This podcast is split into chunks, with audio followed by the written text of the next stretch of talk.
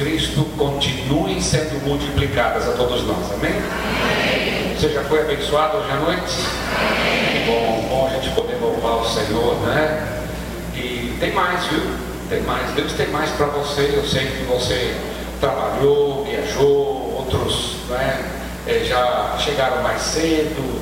E, mas Deus vai renovar também as suas forças enquanto o pastor estava orando para que Deus renove as nossas forças, estava orando para que Deus renove as suas forças, né? E nós estamos muito contentes de poder estar aqui, o pastor Pio e eu. Nós estamos chegando em São Luís, tivemos um, um congresso muito abençoado também, local, é, regional, mas local, da região do Maranhão. E tínhamos 550 pastores e líderes é, reunidos com mais uns 500 daqui vai dar mil, mais ou menos, nesses dois finais de semana, não é? A gente não está atrás de números, viu? Já disse isso e vai dizer de novo que ah, o movimento de células não tem nada a ver com numerologia, viu, gente? É, mas sim tem a ver com eclesiologia. Vivemos os odres novos, e esse é o tema do congresso. Você está com, com o seu crachá, né, tipo novo, em odres novos. E, e Bill vai falar dessa, dessa questão da história, da continuação da ação de Deus na história. Deus não parou de agir na história. Não é? Então tem, ele não parou em Atos 28, tem Atos 29, viu gente? Atos 30, 31, 32 e Atos 2010. não é? é? Deus não parou, Ele é o mesmo Deus. E eu, eu quero dizer da minha alegria de, de, de poder estar com vocês. É, tem sido um sonho os congressos do Nordeste. Não é? Nós fizemos dois em Maceió e agora o terceiro aqui é, em Recife. E eu louvo a Deus porque o nosso país é um continente. Eu tenho estado na Europa, eu ajudo algumas igrejas na Áustria, que da fala alemão. É, fazer a sua transição também no sul da Alemanha, para células. Estive na Espanha em fevereiro desse ano, é, nas Ilhas Canárias, uma grande igreja de células, é, e lá em Fuerteventura. E a gente vê assim na Itália também, a gente vê no mundo inteiro assim a, a ação de Deus sem a gente estar conectado intimamente, Deus está fazendo a mesma coisa ao redor do mundo. Os irmãos, né, agora em novembro, estão indo para a Tailândia. Muitas igrejas em células no Oriente, na verdade, os congressos de igrejas em células no Oriente já acontecem há 15 anos, 16 anos, na verdade, com o pastor Ben Wong, começando em Hong Kong.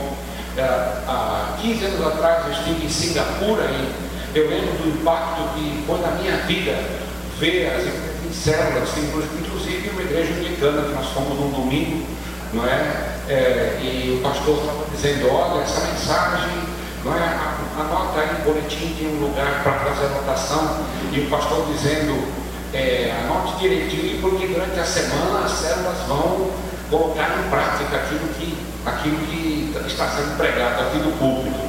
Não importa se são igrejas anglicanas, presbiterianas, batistas, chegou o tempo, não é, da segunda reforma. E esse é o livro que o pastor Gilberto escreveu, tem na livraria ali, amanhã eu vou mostrar para vocês.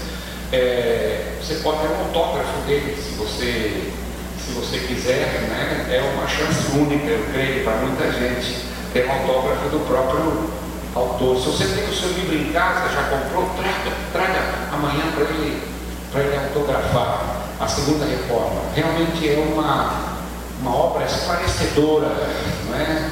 de, da reforma dos outros. A primeira reforma nos trouxe de volta o vinho novo, mas acabamos ficando com outro e velho.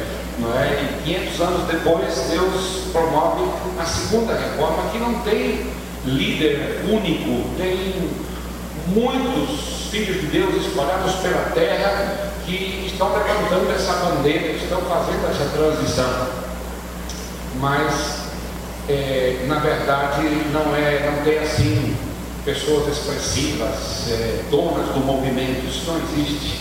É, Deus está agindo de uma maneira bem diferente, bem peculiar, unindo as, as igrejas. Não importa se você é, não é, pertence a uma igreja histórica, ou uma igreja pré-histórica, é? ou uma igreja histérica, não tem problema. Não é? Todas elas é, estão sendo alcançadas por, pela, pela ação do Espírito Santo. Não é? É, nessa mudança de viver comunidade, assim como Deus escolher, escolheu viver comunidade na Trindade, não é? Então, a minha oração é que Deus abra o seu coração, abra o, o meu coração, os olhos do meu coração, como nós cantamos, eu quero te ver, Senhor. Talvez a gente pudesse dizer, eu quero te ouvir, Senhor.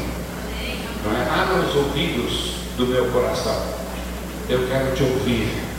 Que Deus possa estar não é, realmente trabalhando no seu coração, no meu coração, para que a gente possa receber é, não só a instrução, mas que a gente possa sair daqui sábado à noite, amanhã à noite, dizendo sim, Senhor, inclina-me a mim.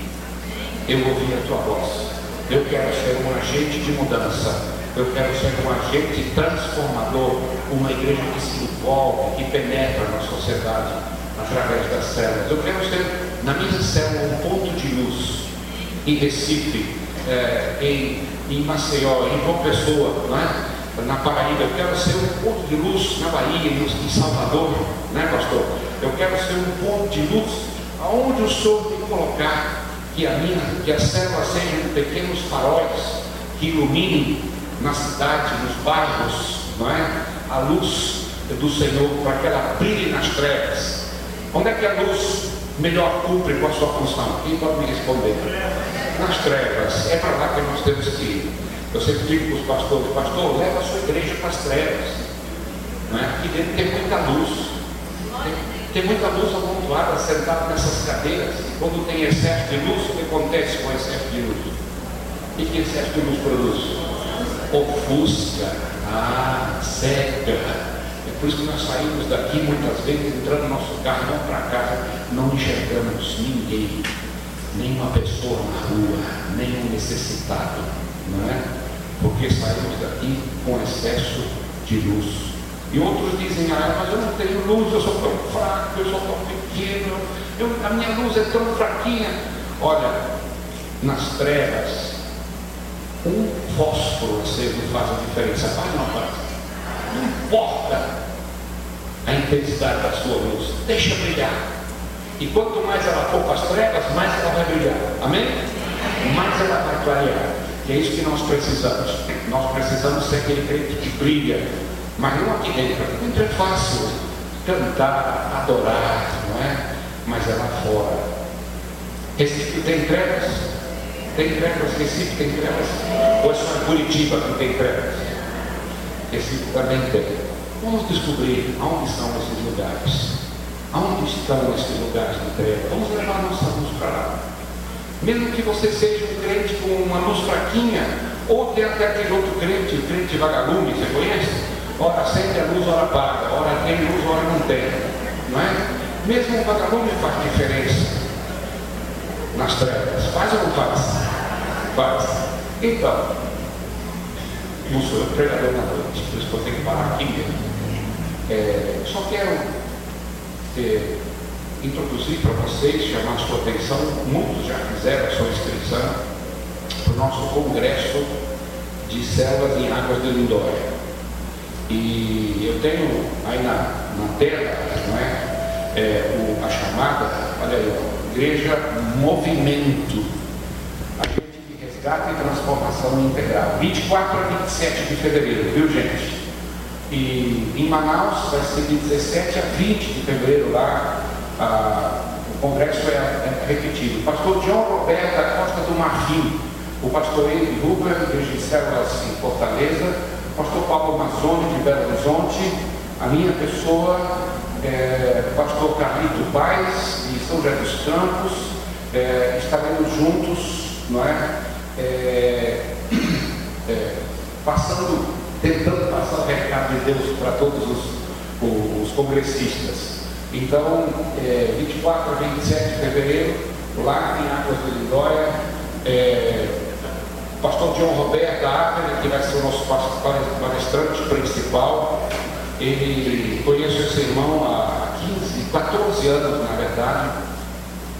Eu vi ele num congresso nos Estados Unidos há 14 anos atrás, e agora, em novembro do ano passado, eu estive lá num, num encontro de lideranças mundiais de igrejas e células, e eu fiquei pasmo. Sabe qual foi a minha surpresa? Eu de boca aberta.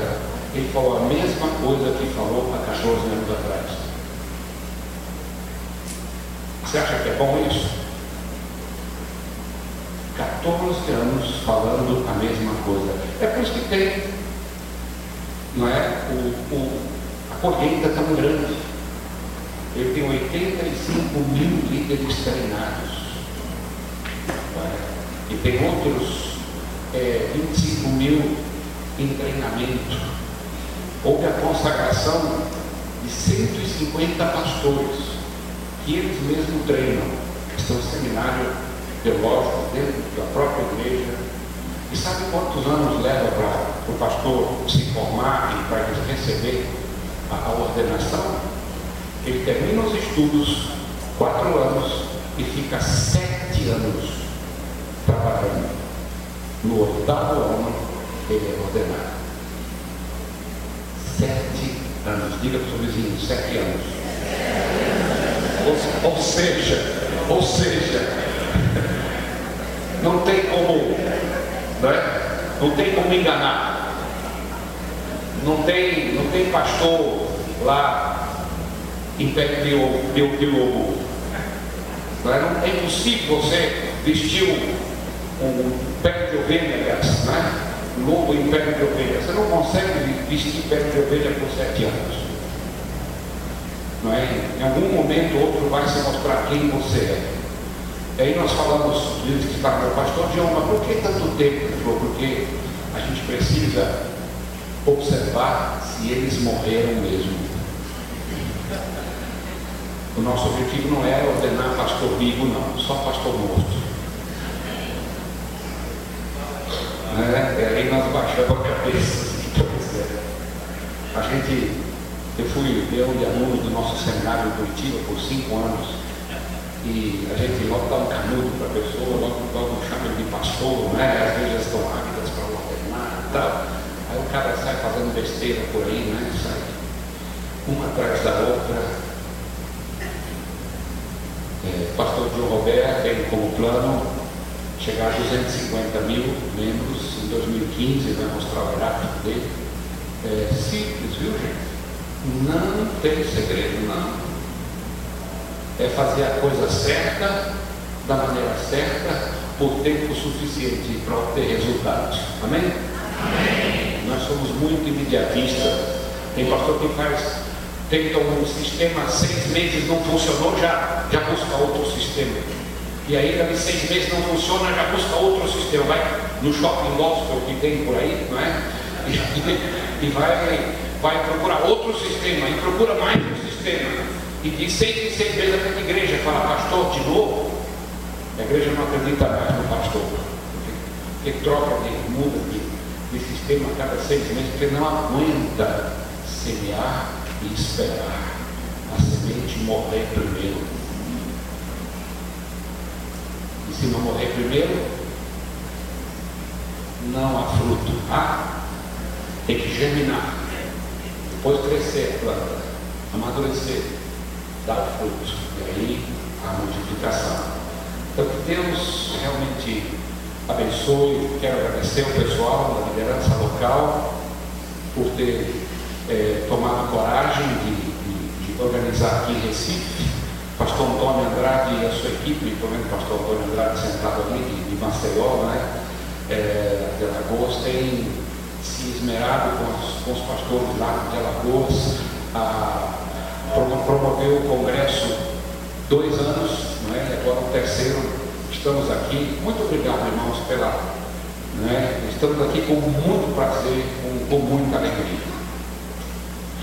Amém? Amém. Which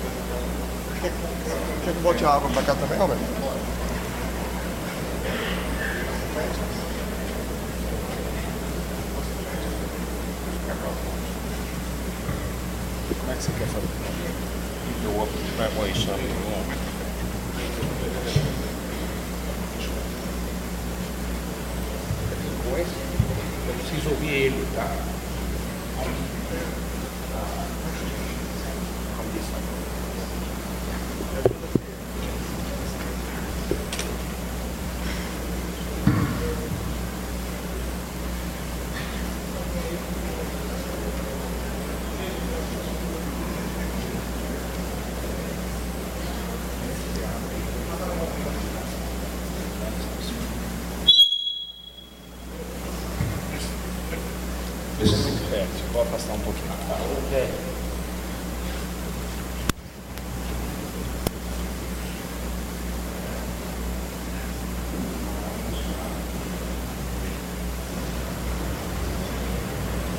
Sei, eu acho que eu faço.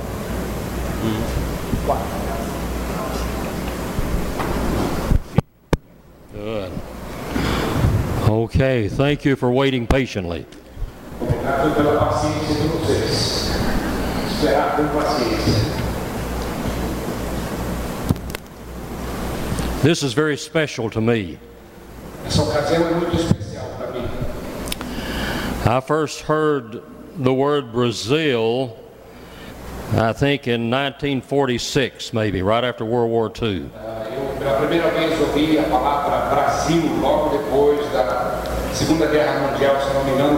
1946. I was five or six years of age. Tinha cinco ou seis anos de idade. And a young man from my home church in my little town had come to Recife, Brazil.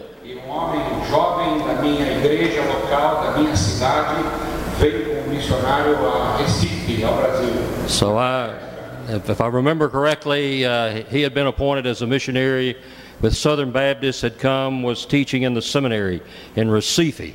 E pelo que eu lembro, ele tinha sido enviado como missionário, professor no, da Convenção Batista, para ser professor no Seminário Teológico Batista do Norte, aqui em Recife. So my whole my whole concept when I was growing up of what what being a missionary was was Lester Bell, who was in Recife, Brazil. Todo o meu desafio missionário, a minha mentalidade formada em missões foi de Lester Bell, que foi professor aqui no seminário. And this is the first time that I've had a chance to come to Recife. É a primeira vez não é, é, que eu venho a Recife depois de tantos anos. So it's very special. É muito especial para mim. And uh, what God is doing in Brazil is special. E o que Deus está fazendo no Brasil também é especial.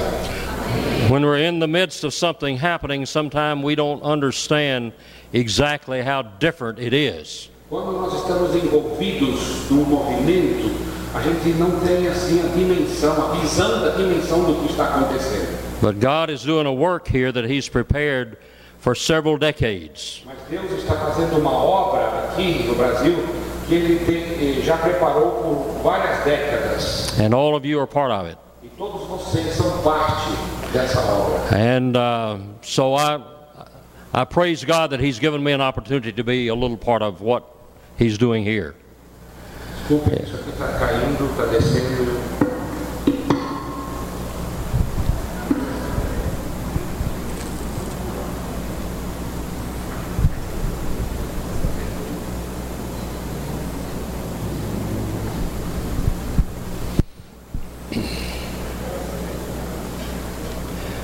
We used to do all this without computers. Antigamente fazia tudo isso sem and I can still do it from time to time. Às vezes eu faço isso, eu deixo o computador de lado limpo. But anyway, I hope I hope the visual will help you in what we're trying to share. Mas eu creio que a parte visual vai ajudar você a entender o que nós queremos compartilhar. Tonight, in beginning, we're going to try to look at an overview of what God is doing. Hoje à noite, no início desse final de semana, queremos dar assim uma visão panorâmica do que nós queremos ver.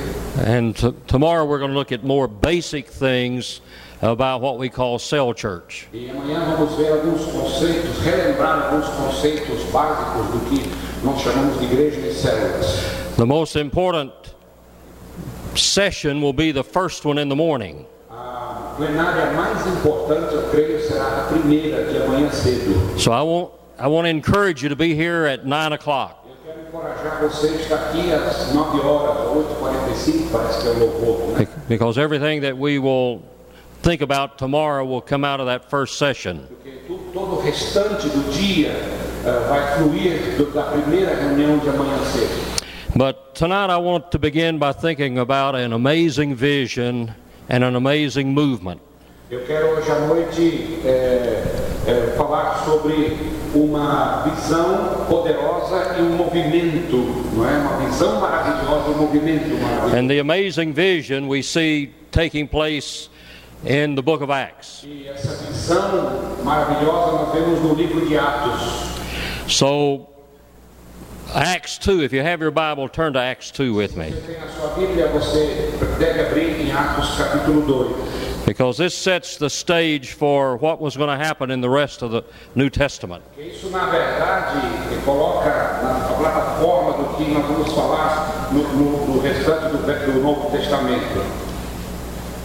But this is the first sermon to the new church. Este é o primeiro sermão à. And Peter Peter chose this prophetic word from Joel the prophet. E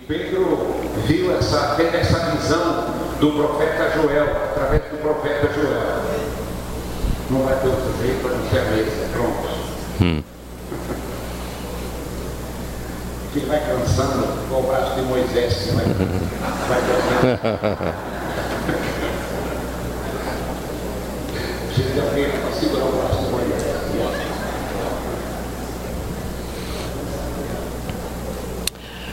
the last days, God says in Acts 2, beginning with 14. Versículo 14 de Atos 2 diz assim: Então Pedro, estou lendo na nova tradução da linguagem de hoje. Então Pedro se levantou junto com os outros onze apóstolos e em voz bem alta começou a dizer à multidão: Meus amigos, judeus e todos vocês que moram em Jerusalém, prestem atenção e escutem o que eu vou dizer. 14. Yeah. So your sons and daughters will prophesy. Hmm? That's. Acts 2, 214. hmm, beginning. Let's lose 17. Então, 15 ah, também até 17. E essas pessoas não estão bêbadas como vocês estão pensando, pois são apenas 9 horas da manhã. O que de fato está acontecendo é que o profeta Joel disse: É isso que eu vou fazer nos últimos dias, diz Deus. Derramarei o meu espírito sobre todas as pessoas. Os filhos e as filhas de vocês anunciarão a mensagem os moços terão visões e os velhos sonharão. sonharão. Did you get to 18 too? Do 18. Do 18 too. 18 também. Sim, eu derramarei o meu espírito sobre os meus servos e as minhas servas, e naqueles dias eles também anunciarão a minha mensagem. So here is the promise that God gave to His church Essa é a promessa que Deus deu à sua igreja. I'll pour out my Spirit upon you. And this has been the time that the prophets had prophesied toward.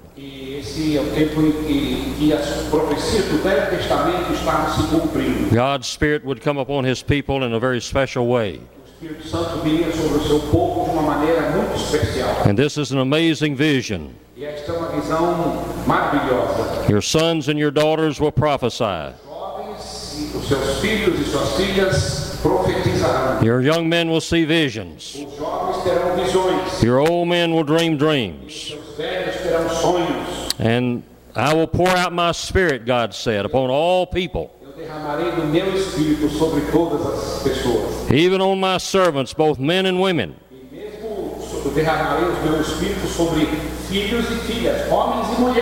I will pour out my spirit in those days, Naqueles dias eu derramarei do meu espírito. and they will prophesy. They will speak God's word, Eles vão falar da mensagem de Deus. because that's what that's what prophecy is. It is God's word spoken to a man, and he speaks it. E na verdade a profecia no Novo Testamento significa, não é, anunciar a palavra de Deus com coragem. Isso é profecia. So the young men will have visions. The young people, let's say, And the old people will dream dreams. I have begun to wonder what's the difference between the old and the young.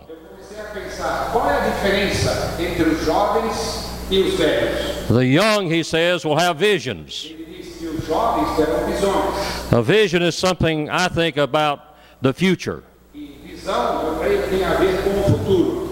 And the old people will dream dreams.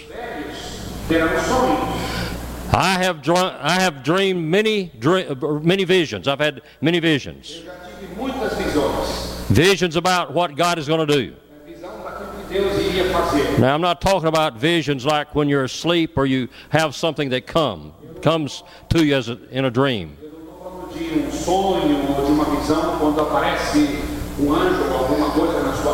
We're talking about a vision and looking into the future and seeing what God is doing.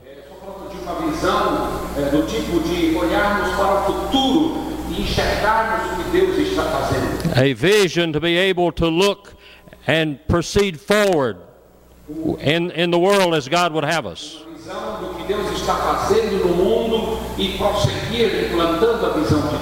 This is, this is a hope for the future, para o futuro. seeing into the future for where God is going. Dar uma olhada no futuro para ver aonde que Deus está nos levando. Th- This is the amazing vision that we see in the New Testament. Essa é a visão maravilhosa que a gente vê no Novo Testamento. And I, I have many times had that kind of a vision of what God is doing. Muitas vezes eu tive essa visão de enxergar ou essa imaginação de ver, na verdade, o que, é que Deus está fazendo e irá fazer. That's why I've been part of this movement, É por isso que eu faço parte desse movimento de Deus. because this movement is driven toward vision.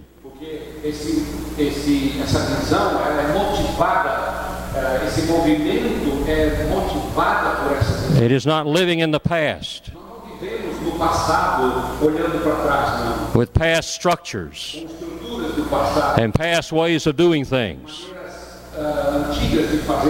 It is moving into the future. It is moving toward a vision. And this has spoken into my heart for several decades. But I am now older than I was. But Joel said there's still hope for me. The old people will dream dreams. And why, why the difference? Because it's the young people who are going to fulfill the vision.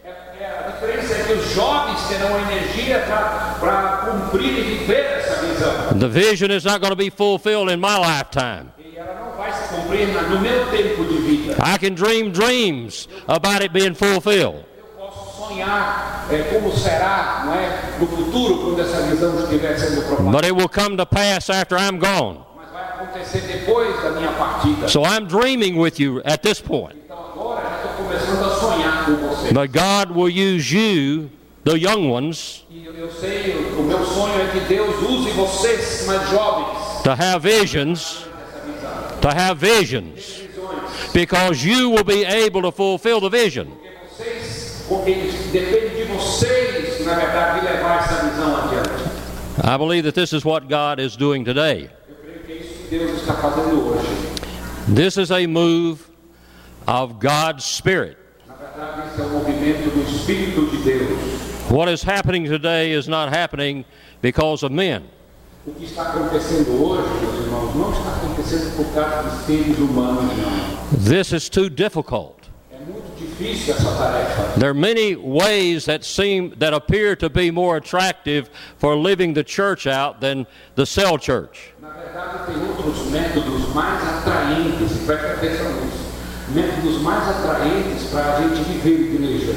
It, it demands something of us that the comfortable models we've had in the past do not make, make those kind of demands.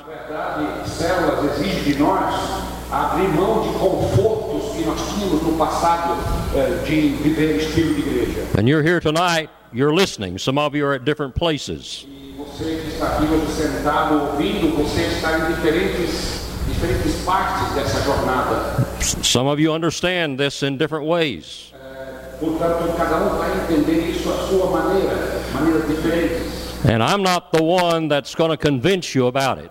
E não sou eu que vim aqui enviado por Deus para convencer você, não. No, no man can convince another person about God's vision. Nenhum homem, nenhum ser humano pode convencer um outro ser humano ah, sobre a visão de Deus. I may can debate with you about it, Eu posso discutir, debater quote scriptures, quote scriptures, and make comparisons, posso até usar versículos bíblicos na minha argumentação, but I cannot convince you of this vision.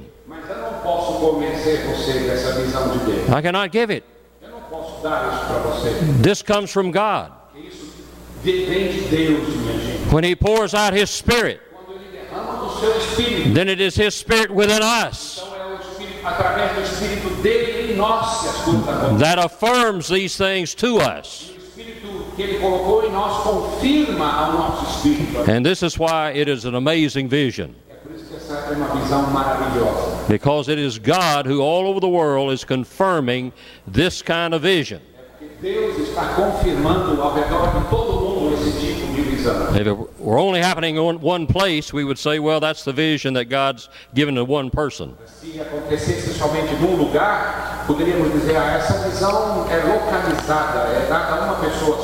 But the amazing thing about this is that it is happening around the world. All over Brazil, there are different people that God is giving this revelation to.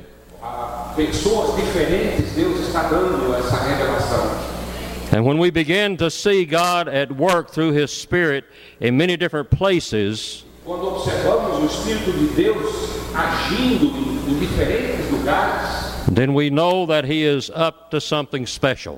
sabemos que Deus tem uma coisa muito especial em mente. And this is an amazing movement, Esse é movimento maravilhoso, an amazing vision. uma visão maravilhosa It has lasted 20 centuries. que tem 20 séculos de história. The same vision God is giving through His Spirit. A mesma visão Deus está trazendo de volta através do seu Espírito. It's the vision of the church as His living body. É a visão de que a igreja é o corpo vivo de Cristo. And this is different from any other understanding of what God can do in religion. This is not religion. Na verdade, essa visão não é religião, não, não é religiosidade, é diferente. This is about the living God alive on the earth today in His church, in His spiritual body. Deus vivo, agindo hoje, vivo, de maneira eh, presente na sua igreja, no corpo de Cristo. So, this amazing vision resulted in an amazing movement. Então, essa visão maravilhosa trouxe também consigo um movimento maravilhoso. And that's what we read about in the, the New Testament. E é isso que nós lemos no Novo Testamento. So, the church in Acts was able to do many things. It was able to overcome persecution. It was able to penetrate the world. It was able to equip the saints. It was able to change society. Tinha a característica de mudar a sociedade, It worshiped God supremely. adorava Deus, o Deus Supremo. It edified itself. Ela se edificava uns aos outros. It trained and raised up leaders. Ela tinha a capacidade de treinar líderes. An amazing movement. Um.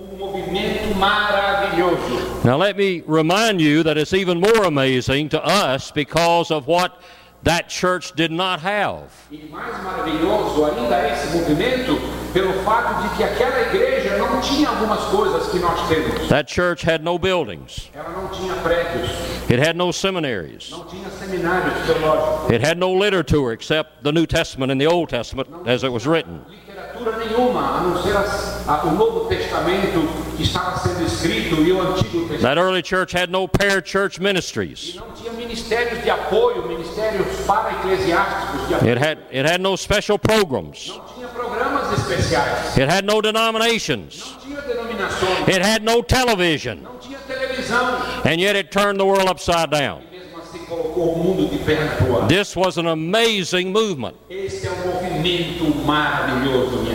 And I thought often, muitas vezes eu pensei, how could this be? como isso pode acontecer? Because all through my early ministry, I was trying as hard, using all the programs I could find, going to seminary, having all the books, and I could not do that. Eu tentei no meu, no meu ministério pastoral, no começo da minha vida, através de estudo, através de livros, eu procurei todos os métodos possíveis, possíveis para fazer isso acontecer. So this, this was an amazing movement. Esse movimento é um movimento maravilhoso. And I, I want to try to understand how this could be. Eu quero entender como isso aconteceu. Jesus began to explain this in Matthew 9 17. Jesus começou a explicar isso em Mateus 9, 17. And this is the theme of our conference new wine and new wineskins. Now, this little scripture has been one that God has used for the last several decades.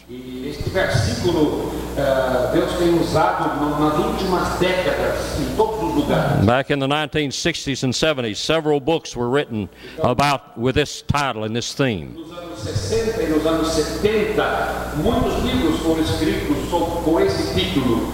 And it was one of these books that really began to touch me, a book by Howard Snyder. E foi um dos livros escrito por um missionário que esteve no Brasil, inclusive, Howard Snyder, e que teve um livro com esse título. And when I read that book, it began to put some things in place about wine and wineskin. O livro foi traduzido para português e isso me abriu os olhos sobre vinho novo e odres novos. Remember, Jesus said you can't put new wine into old wineskin. Lembra Jesus dizer que não podemos colocar vinho novo em odres velhos. If you put new wine into old wineskin, the wine, the new wine will be lost. Se colocar vinho novo no odre velho, o vinho novo se perde. But he said if you put new wine into new wineskin, both will be preserved. Se você colocar o vinho novo em odres novos, ambos serão preservados. So Jesus is saying both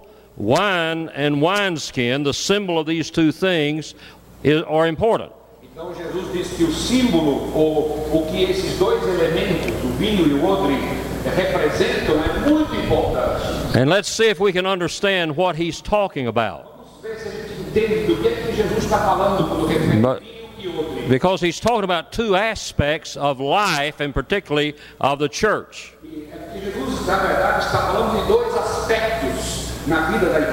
And he saw this as the secret for what was going to happen in the church.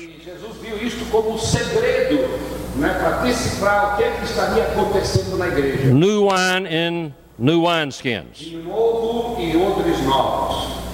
Now let's compare this and see if we can understand what he is saying new wine and new wineskin.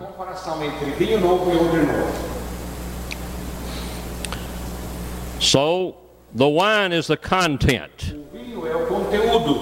the wineskin is the container, the wine is the spirit, the wineskin is the body. O odre corpo. The wine is life. O vinho é a. The wineskin is form. O odre é a forma. The wine is principles. O vinho são. The wineskin is substance. Ah, o odre é, são a substância, é a substância. The wine is theology. O vinho é. The wineskin is methodology. And the wine is word, living word. And the wineskin is flesh. Now, when Jesus came to earth, John explained how that happened. Quando Jesus veio ao mundo, João explicou como isso aconteceu. He said that the Word became flesh. João disse que a palavra se tornou carne. So let's get in our mind and understand Jesus had already experienced this. Então vamos pensar que Jesus mesmo já experimentou isso. There was the wine and the wineskin. O vinho o odre. Uh, the Word became flesh. A palavra se tornou carne. And that was the incarnation. Isso foi a encarnação. The Word became flesh. A palavra descendo quando Jesus nasceu lá em Belém, se tornando carne. The Word wasn't just spoken out into space. A palavra não foi só pregada no espaço sideral em qualquer lugar. Não. The wine had to have a wineskin. O vinho precisava de odre. God has constructed the world so that all living things must have a form. Ah, Deus construiu a- a- as coisas, as, criou as coisas de tal maneira que todas as coisas que existem precisam de uma forma. Spirits just don't drift around. Os espíritos não ficam flutuando por aí. That is a Greek concept. É um conceito grego, It is not a Hebrew Christian concept. um conceito hebreu, judaico-cristão. God knew that the wine had to have a wineskin. Deus sabia que o vinho precisava de um. The Word, the Logos of God, had to become flesh, deveria se tornar carne, take form, have a substance. um corpo, uma substância. And that is the meaning of the incarnation. É isso que significa encarnação. The Word became flesh. A palavra se fez carne. Now, this is also true of the spiritual body that Jesus prepared after he ascended to heaven. Isso também é verdade a, a respeito do corpo espiritual que Jesus preparou depois que ele voltou para o céu. He carefully taught that the church would be his body. Ele nos ensinou que a igreja agora seria o seu corpo. For 33 years, he'd lived in the body like we have. Por 33 anos ele viveu no corpo como nós temos. But when he ascended into heaven, he said, I'm going to be back here with you. ele disse: Eu vou voltar, estar com vocês. And that was the spiritual body. Esse é o corpo espiritual agora. And the spiritual body would be those, a symbol of his followers, na verdade o seu corpo espiritual se- consistiria na that he indwelled.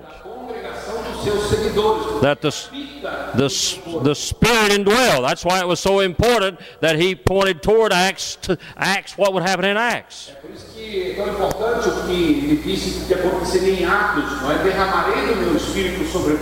The Spirit would be poured out. The wine would be poured out.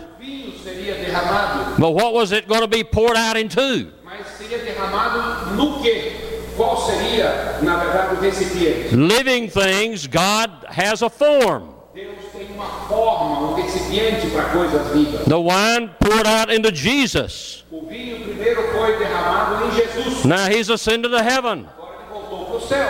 And the wine is going to be poured out. The Spirit is going to be poured out. Jesus mesmo disse que o Espírito seria derramado novamente. What is the form into which the Spirit will be poured? It is the church, His body. And this is the amazing thing that the, the, the early Christians lived out.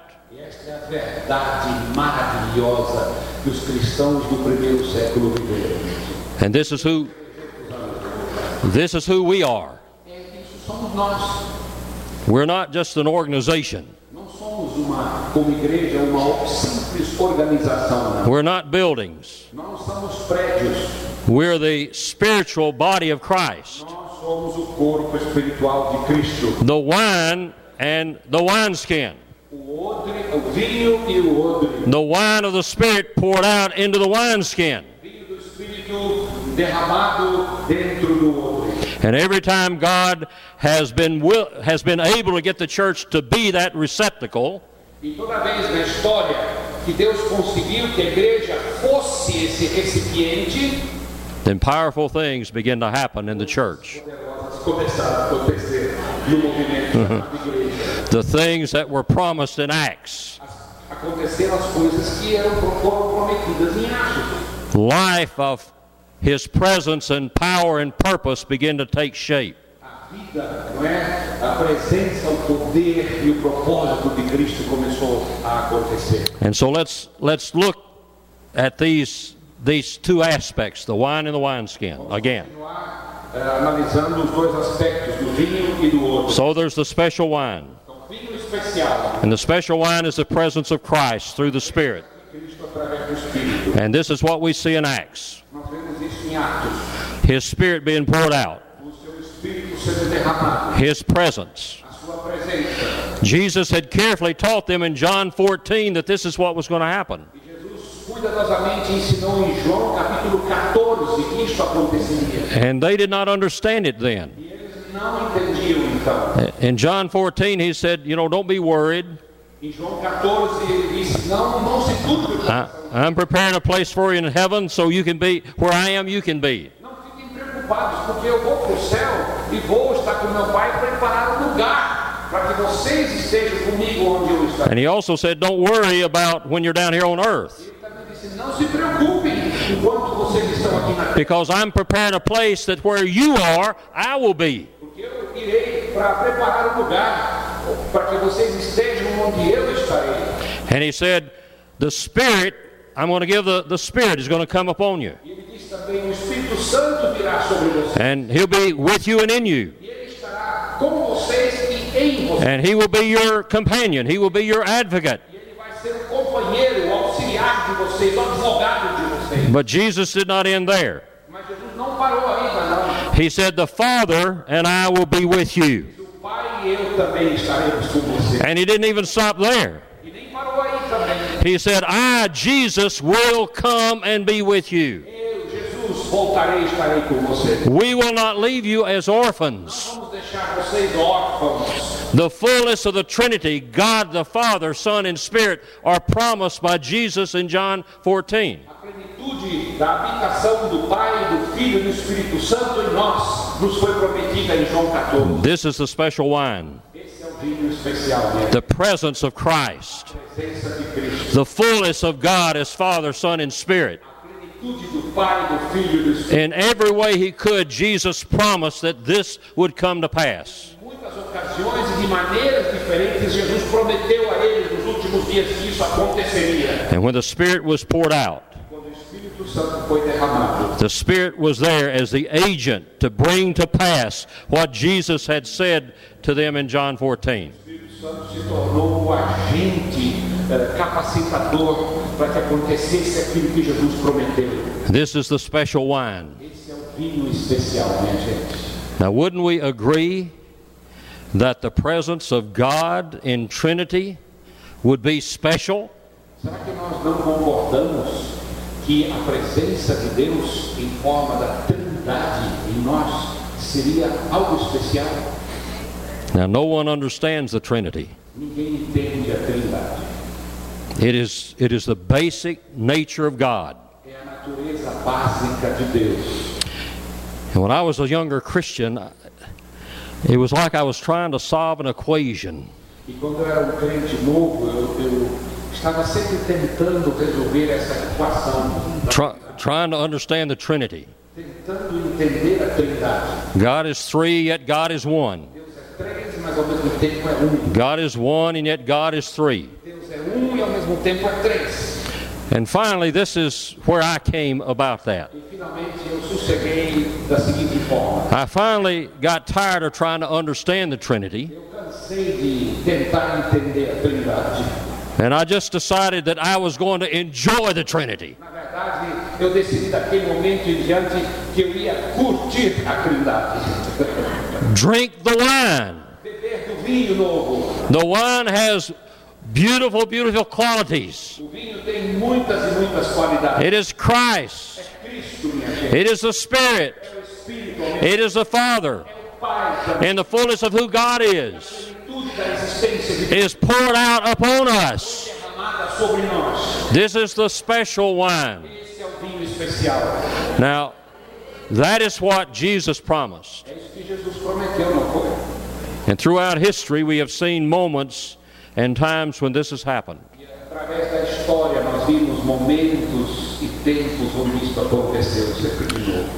But the wine has to have the proper wineskin. Mas o vinho precisa ter o odre. And this is, this is where our comparison is coming. Aí entra a nossa comparação.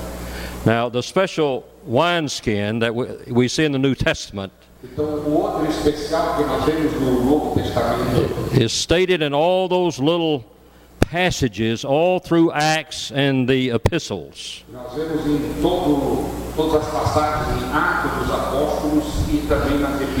The, the, the wineskin was community groups.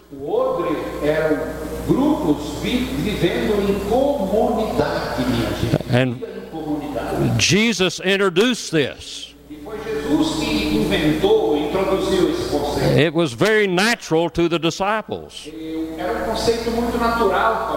because Jesus, from the very beginning, began to live with them in community groups. Porque Jesus escolheu viver em comunidade com os discípulos, não foi? Now, He, he used large groups, Ele também se dirigia a grupos grandes, but most of his life he modeled this small group. mas na maior parte da sua vida ele, ele era o modelo de relacionamentos de um. So in Acts, this wineskin that Jesus had talked about is evident there. They went to the temple, they also met in the houses.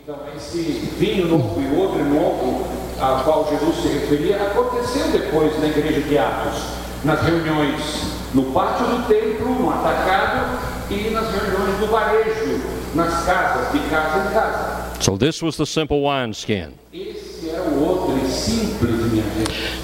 Every time in history that the church has begun to drink of that wine and use those simple wineskins, powerful things have happened. Chamar sua atenção para repetir isso acho pela terceira vez.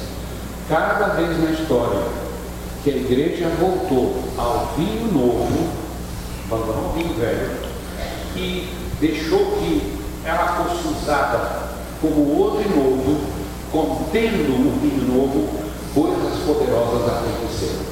Even after the fourth century, when Constantine reconstructed a new wineskin, Mesmo após o século IV, quando Constantino eh, refez o odre, na verdade voltou para o odre velho. there would break out in history where the wine would all of a sudden begin to flow into this special little simple wineskin. Por toda a história, século após século, havia, havia movimentos de retorno ao vinho novo ao odre novo. And this is the history of the church that's written underneath. Na verdade, esse- essa é a história da igreja que foi escrita, na verdade, nos porões da igreja. The Catholic Church didn't include this in its history or in world history. A igreja católica não incluiu essa história na sua história e na história mundial.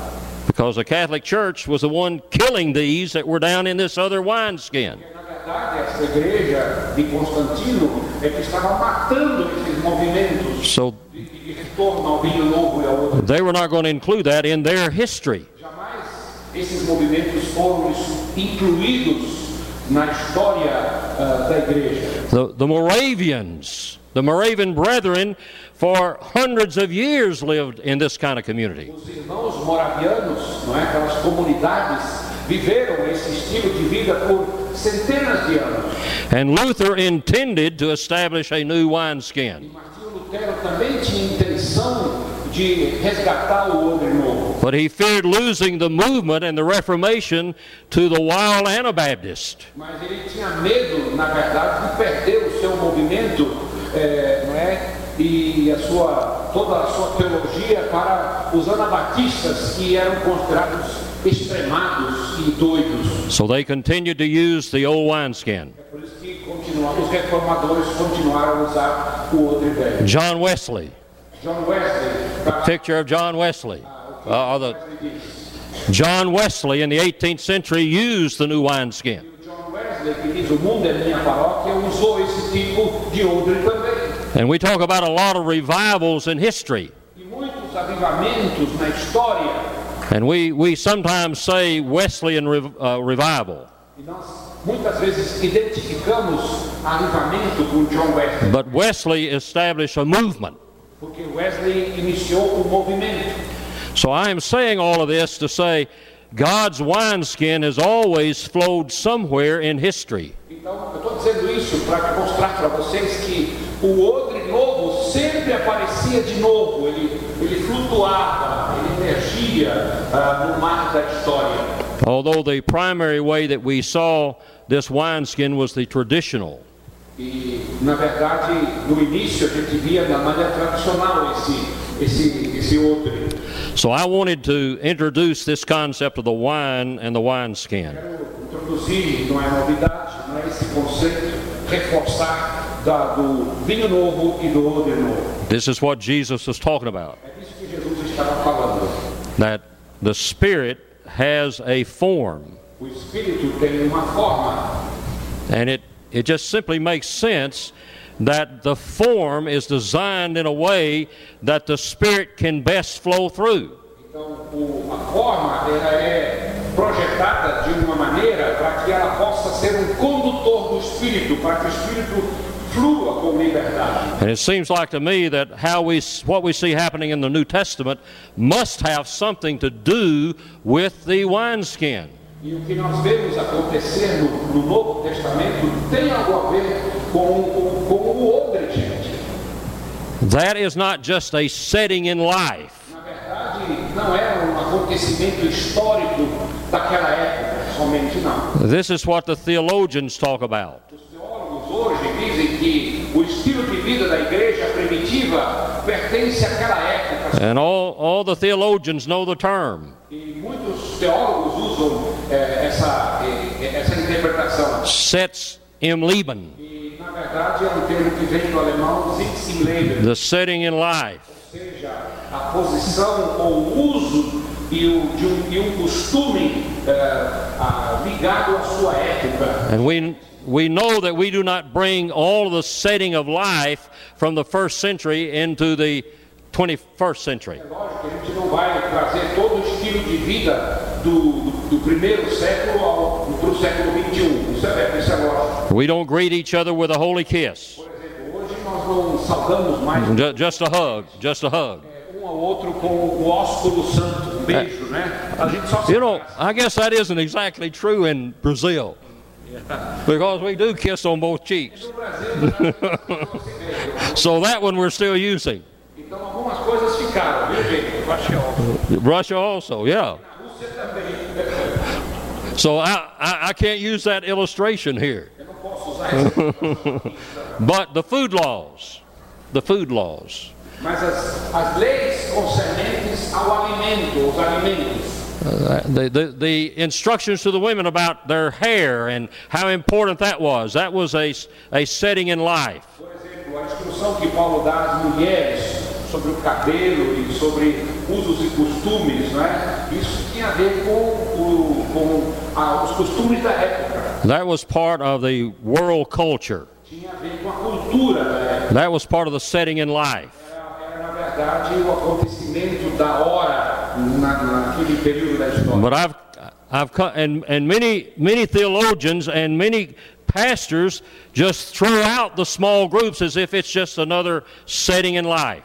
Muitos teólogos, escute bem agora, muitos teólogos e muitos pastores dizem que grupos pequenos ou grupos de comunhão também era o uso e costume da época. So I've coined a new, a new term. Então eu formei, cunhei um, um novo termo. Instead of setting in life, Em vez de dizer o acontecimento naquela época da vida, I have the phrase setting in theology. eu digo que aquele acontecimento de vida em comunidade é um momento na teologia. The small groups were just not a setting in life culture. Células não tinham nada a ver somente com a cultura da época. não. The small group community was a setting in theology. A, a comunidade, não é? Vida em comunidade de grupos pequenos tinha a ver com uma questão teológica. This was a setting in the very nature of God. Tinha a ver com a base, com a base, a natureza de Deus. God is Trinity. Another way to say Trinity is to say God is community. God is Father, Son, and Spirit. And you go to the priestly prayer, and you, you see you see this community relationship between the Son and the Father and the Spirit. Essa, no início do, do- do capítulo 17 de João, essa vida em comunidade, em comunhão do Pai, do Filho e do Espírito Santo. Jesus had always been part of community. Jesus sempre fez parte de uma vida And when he came to earth and began his ministry, E quando ele veio ao mundo, se tornou homem no seu ministério, it was very natural that he would begin that community, that, that ministry in community.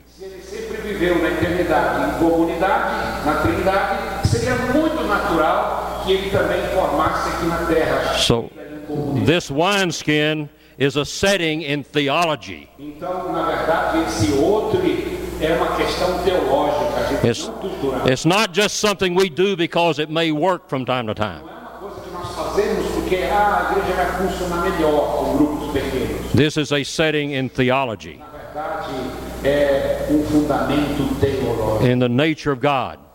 Da própria natureza. And every time the church has come back to that very simple wineskin, cada vez que a igreja volta retorna a esse outro simples novo, expressions of what we see in Acts 2, this amazing movement begins to happen. tudo aquilo que nós vemos em Atos 2, que a igreja viveu naquela época, quando vivemos essa mesma expressão hoje, vemos os mesmos acontecimentos. When the communists took over China in late 1940s and early 1950s, Quando os comunistas dominaram a China nos anos 40, nos anos 50, the church was using the old wineskin. And the communists knew even the church in the old wineskin was a danger to communism.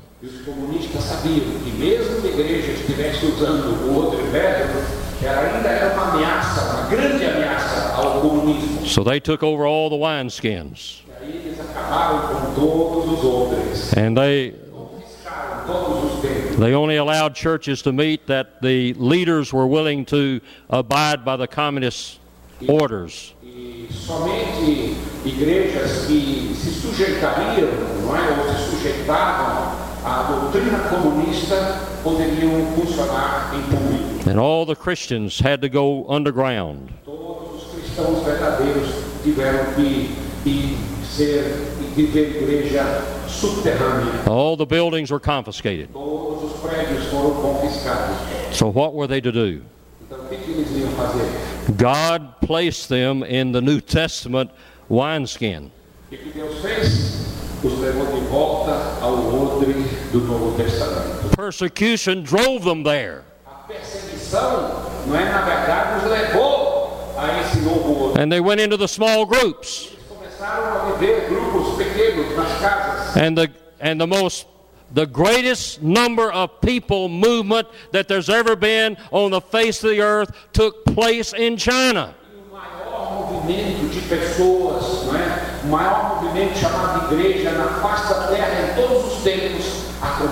Because the new wine was driven and poured out into new wineskins. Porque o vinho novo foi derramado dentro dos odres novos. The worst nightmare the communists took place. E, e, verdade, foi ah, o, o pior acontecimento para o Partido Comunista. There are more Christians in China today than there are members of the Communist Party.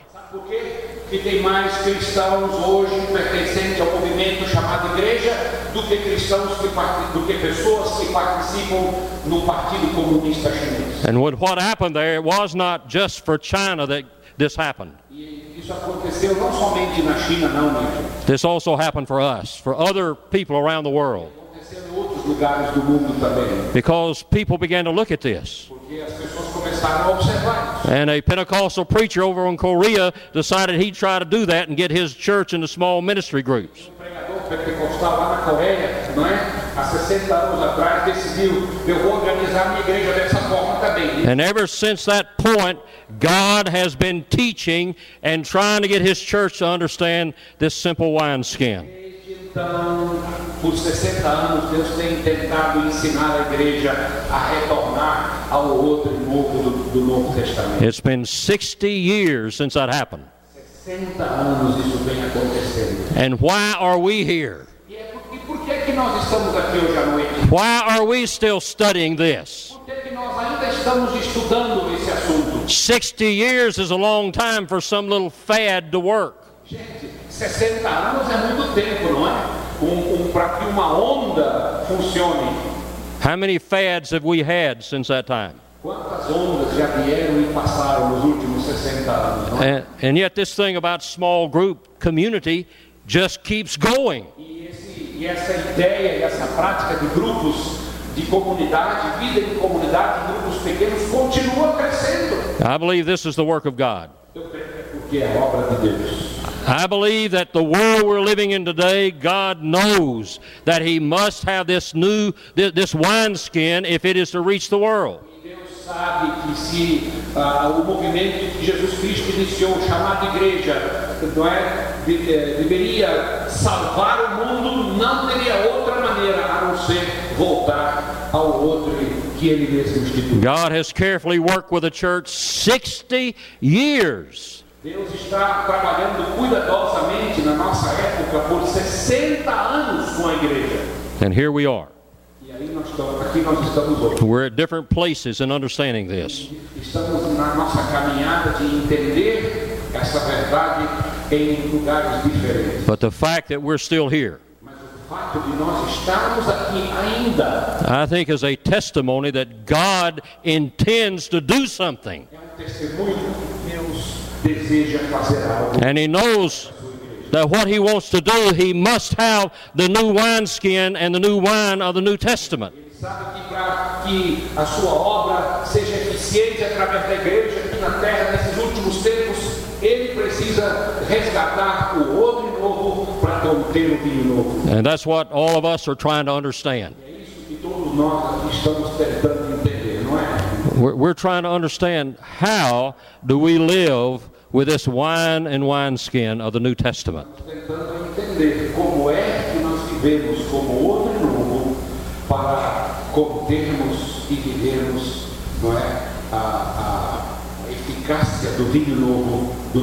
So the movement in China continues. And the movement is happening in other parts of the world. And I believe God has put his hand upon Brazil.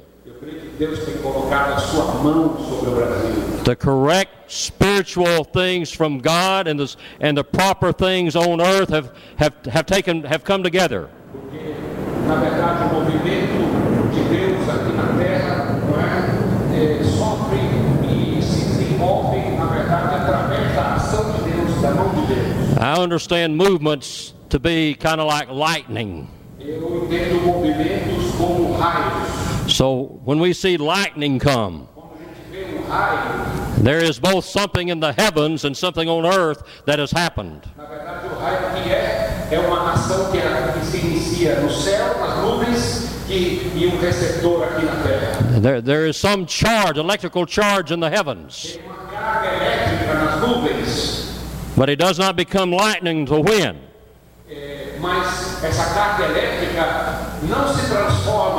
Em raio, a menos que, There's some kind of electrical charge on earth. que haja ponto de terra, não é? aterramento aqui. na- And when the electrical charge in heaven and the electrical charge on earth come together, that's lightning. Quando os dois polos se, se comunicam, se atraem, acontece o raio. And I think movements are something like that. Movimentos são assim também. God in heaven is all this incredible charge and power is always there.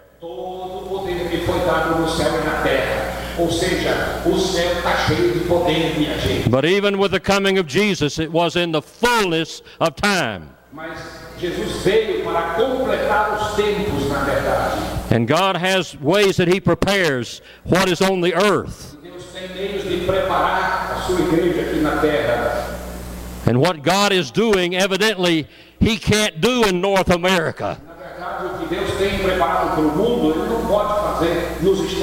The conditions on earth have gone sour. Porque as condições na terra, não é? o aterramento no- nos Estados Unidos está ruim, está doente. There's not enough charge there for some reason. Não há carga suficiente aqui na terra nos Estados Unidos. And in other parts of the world, in, in Europe,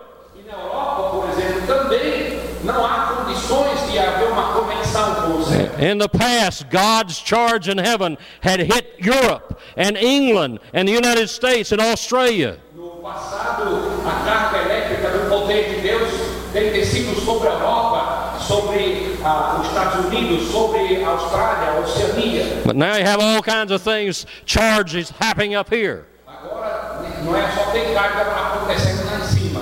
But it, it somehow the environment, the atmosphere on earth does not have the charge. Mas não existe mais no velho continente, não é? E eh? no nosso novo continente, na parte do norte, não existem mais as condições para receber o poder de Deus. But many people, including me, muitas pessoas, inclusive eu, and I think you sense it, eu creio que vocês também sentem isso. God has prepared Brazil, the Christians in Brazil, Deus tem preparado os cristãos aqui no Brasil, coming out of the Catholic Church, almost totally Catholic.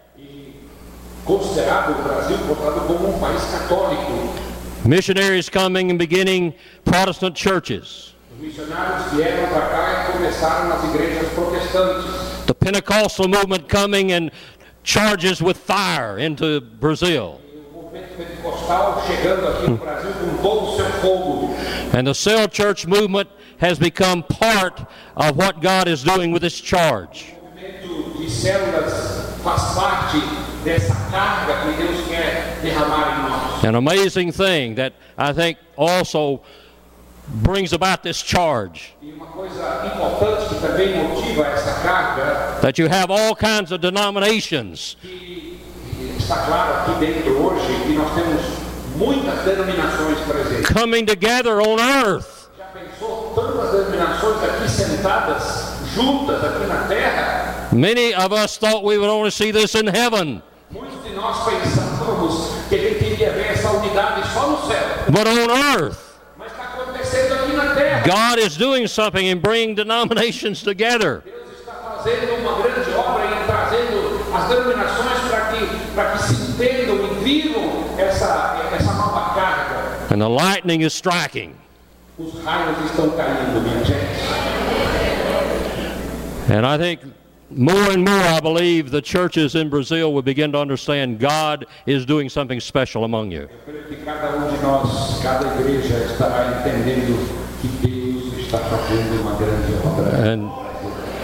And that is what this is all about. We're not just having conferences. We, we've had enough conferences over the last 10 or 20 years. Uns 10, 20 anos já, o Brasil teve muitos congressos, não teve? I believe when we come together now, God is pouring out His Spirit into us. And God is speaking to us. And the young are having vision about God. And those of us who are old now can dream. What was our vision in the past? Now we can dream. It's going to happen.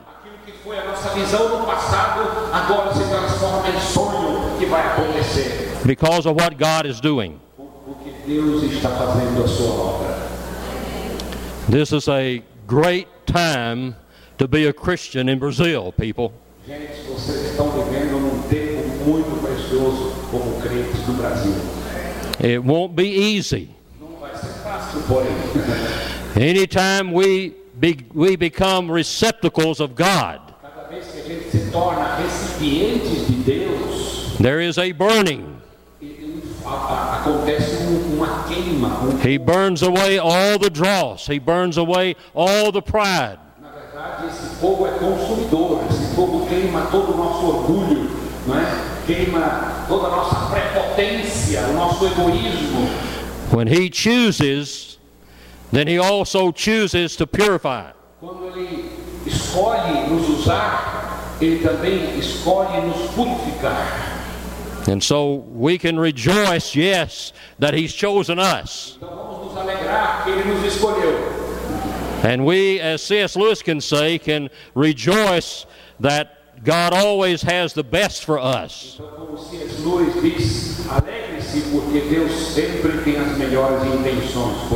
But he said, but we begin to wonder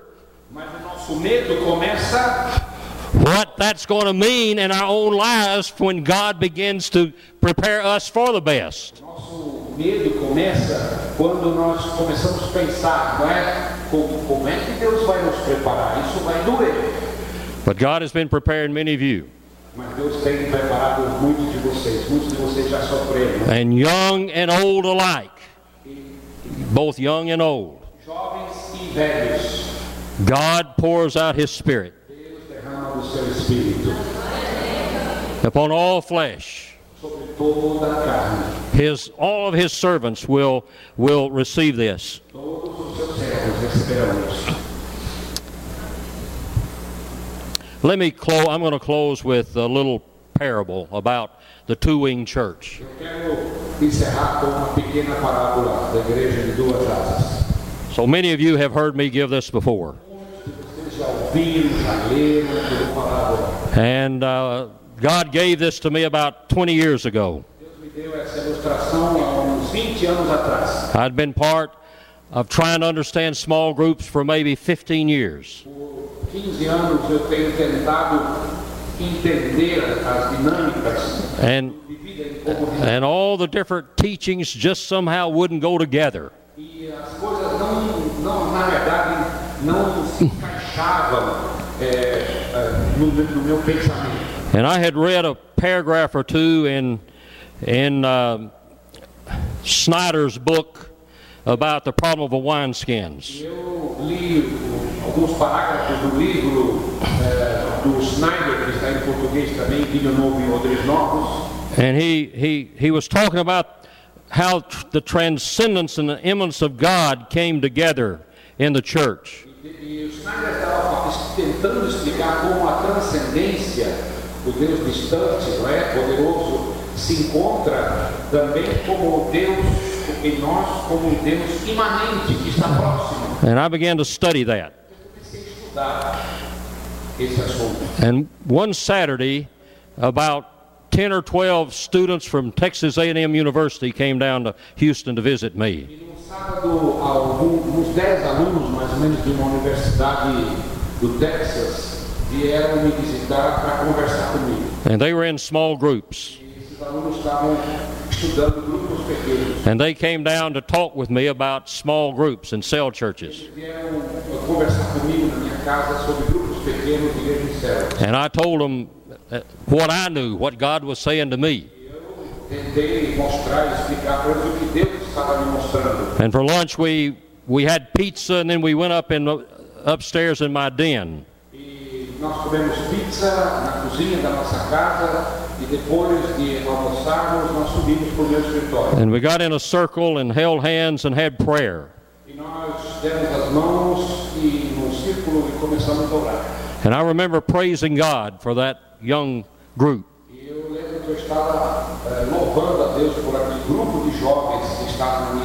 Because I was already more than 50 years of age, and what it had taken God 50 years to get me to see, they already saw in their early 20s. E, na verdade, eu estava louvando a Deus porque eu tinha 50 anos de idade naquela época e eu, eu sofri muito para descobrir aquilo que eles já estavam descobrindo aos 20 anos de idade. And that's where we are today. We're not where we were. God. God has not wasted all of His time trying to help us understand. Deus não desperdiçou tempo conosco nesses últimos 13 anos para ajudar a gente a entender alguma coisa. We all understand more than we did. But when the group left, I was kind of concerned. Mas quando o grupo foi embora, eu fiquei um. I, I really was trying to, to think could I have explained this in a way they could have understood it better? Estava lutando no meu interior, dizendo: será que eu poderia ter explicado melhor? Como é que eu poderia ter explicado melhor para ele? And the Lord gave me this little story that really is a parable. Deus me deu essa pequena história, na verdade é uma parábola. And I've told it everywhere I've taught around the world. Desde então eu tenho mencionado essa parábola em todas as partes do mundo. And many of you have heard it before. E muitos de vocês já ouviram isso antes. But I have committed this to God Mas eu entreguei, na verdade, isso a Deus. that the simple little things He teaches me, I will share. E eu disse para Deus, eh, todas as coisas pequenas e simples que o Senhor compartilha comigo, eu quero compartilhar com todo mundo. Because I teach a lot of stuff that's very complex. Professor e a gente ensina muitas coisas que são complicadas. And so every time God has given me something simple, I, I've committed to Him, I will share this. Então, por isso que a gente é muito complicado, não é? Quando eu percebo uma coisa e acho que consigo, entendi com simplicidade, eu disse, Senhor, eu vou compartilhar. And when I saw this little story, quando eu vi essa pequena história, all of a sudden I began to understand better how the cell church worked.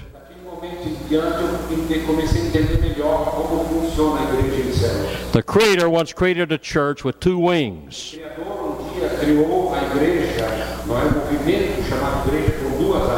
One wing was a large group wing, and one wing was a large group wing, a small group wing. And with these two wings, the church could soar high into the heavens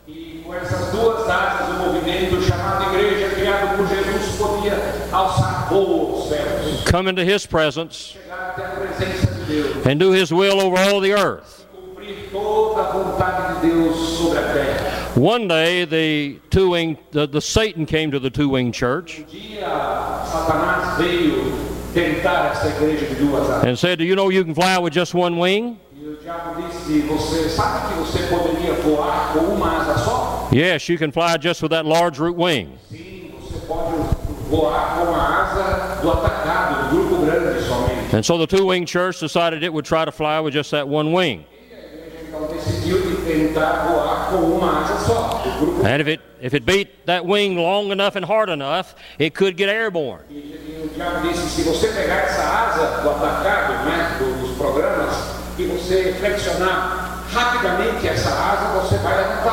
But it never did fly very high, and it never did go very far from its original takeoff point. Na verdade, depois de voar, não é em círculo, volta para o ponto original. But it could fly. Mas voou. And from time to time, the church had been created as a two-winged church would think back to those days in the past.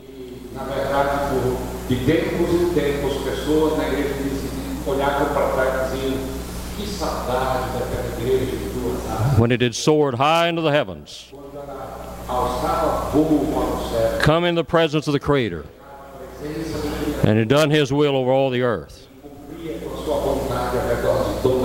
But now it was too late. The church had become a one winged, earthbound institution.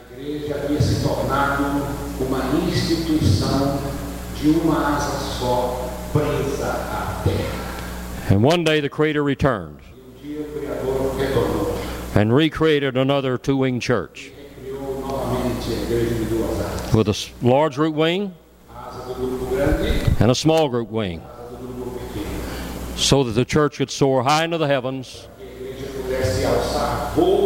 and come into the presence of the Creator and do His will over all the earth.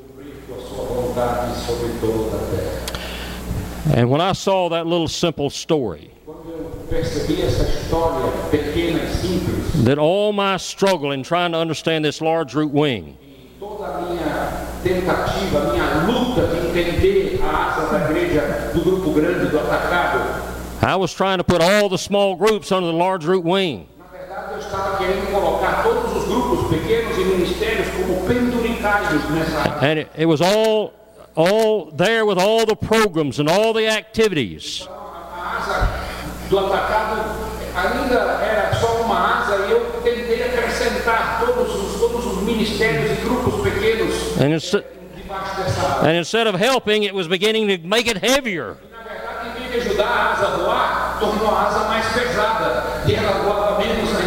But when I saw the two wings, then the small groups could go over in the small group wing.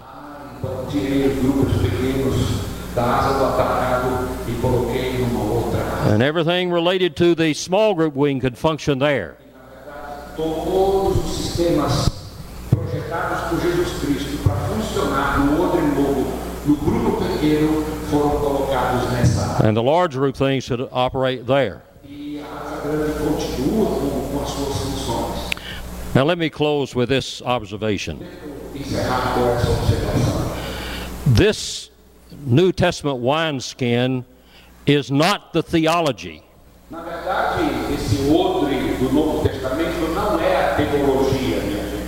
The design comes out of theology, O projeto vem da teologia, nasce na teologia, but it, it is not the theology. mas não é a teologia.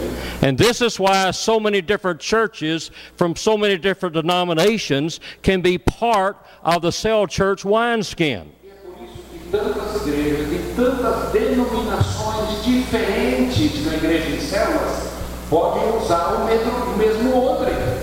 As I have had the opportunity to talk with almost every denomination, I think, about this concept. Eu já fui convidado nesses últimos anos por acho que todas as denominações para falar sobre o conceito do odre novo. And I, I came to understand quickly that whatever wineskin we have in our denomination can use small groups, the wineskin.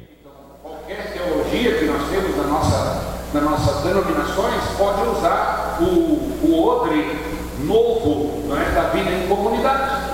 This isn't changing any of our great doctrines. Não vai mudar os grupos pequenos, vida em comunidade, não muda as nossas doutrinas básicas. Then why do we why do we fear it? Do que, que nós temos medo então? Because it's changing our structure. Temos medo porque vai mudar a nossa. It really is, the resistance is not about theology. The resistance is about the structure.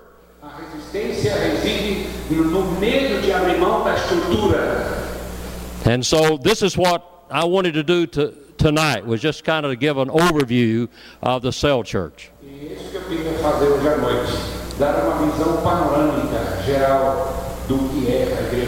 And we're going to come back in the morning at what time?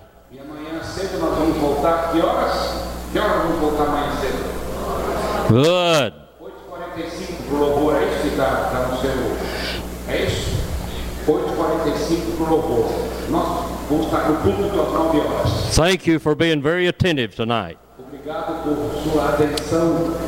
And let me pray that God will quicken this in your life and in your spirit.